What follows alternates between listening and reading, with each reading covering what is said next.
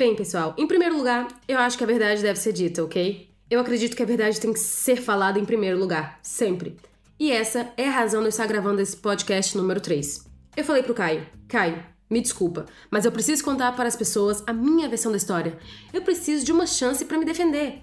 O que eu vou contar é a minha versão, e eu sinceramente espero que vocês entendam o porquê que eu tentei assaltar o meu marido. Muito bem, eu estou casada com o Caio desde 10 de julho de 2017, e nós começamos a namorar a 13 de julho de 2015. O número do contribuinte do Caio é 264 732 23 4, e ele calça o 43 se for sapatos e o 42 se for bota.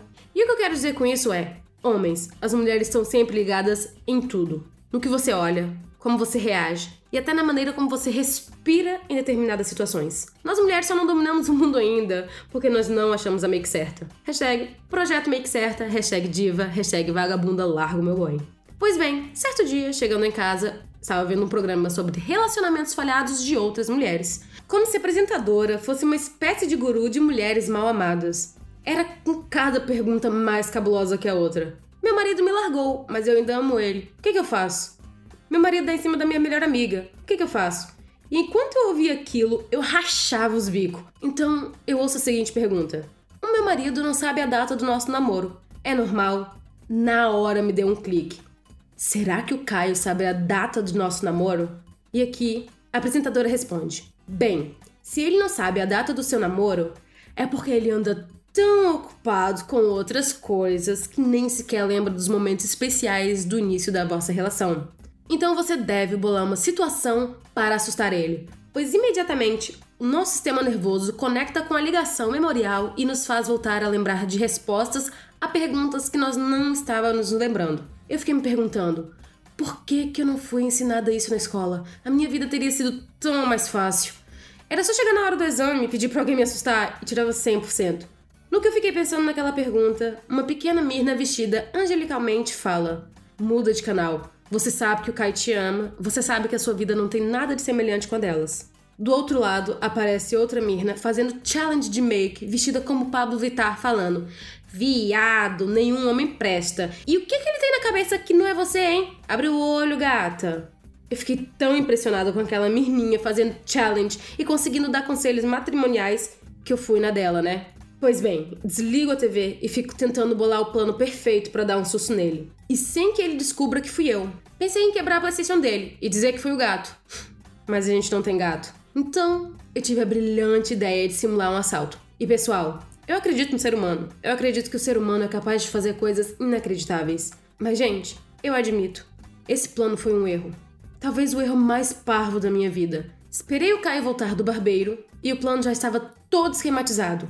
O meu plano era o seguinte: assim que eu saísse do trabalho, faria o grande assalto. Tinha tudo para dar certo. Eu já tava me sentindo a Tóquio da Casa de Papel. Roupa de ladrão, ok. Máscara, ok. Sobrancelhas, ok. Mas eu me apercebi que tinha esquecido do pequeno detalhe: a arma. E cara, eu sou do Rio de Janeiro.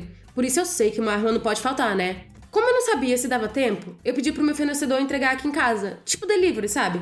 Só que meu fornecedor tinha ficado constipado e não iria conseguir fazer a entrega. Tipo, eu fiquei muito indignada. Você é o pior fornecedor do mundo. Eu nunca vi um bandido constipado. Enquanto eu tô pedindo o livro de reclamações, eu vejo pela janela o Caio chegando em casa. Eu desligo a chamada, saio correndo pela porta de trás, passo por um atalho e quando o Caio tá chegando, eu salto do muro e faço uma arma falsa com a mão.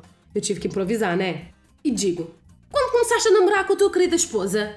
Porque sempre que eu fico nervosa sai um sotaque português. E o Caio faz: ah, eu não sei, sua louca. Você sabe que eu tenho falhas de memória. E nesse momento, eu vejo que o meu disfarce foi pro ar. Ok, eu errei. Nunca deveria ter escutado aquele programa, ou a Mirna ruim. Eu entendo que naquele momento eu deveria pedir desculpa para ele e irmos para casa discutir o assunto, como os adultos fazem. Quando eu olho para a direita, a Mirna ruim tá dançando Beautiful Liar da Shakira com a Beyoncé e diz: Corre! Deu ruim! Aqui eu saio correndo e vou para casa. E eu não sei o que me dá. Eu simplesmente começo a fazer o jantar. Toda atrapalhada, eu ouço Caio descendo as escadas. Ele abre a porta, faz uma cara de confuso e começa a brigar comigo. O que tá acontecendo? Eu te vi, me vendo te ver. Por que você fez isso? Eu sei que você era a mulher que tentou me pegar. Quando eu ouço isso, a Mirna boa agarra na minha cara e fala: Não se atreva. Do outro lado, a Mirna ruim tá dançando Wild Talks, gritando: Vai, DJ Khaled! E eu falo: Que mulher que tá tentando te pegar, hein, Caio? Ai, Caio! Ai, Caio! E o resto vocês já sabem, né? Obrigado, pessoal. Partilhe esse podcast com vossos amigos e até a próxima.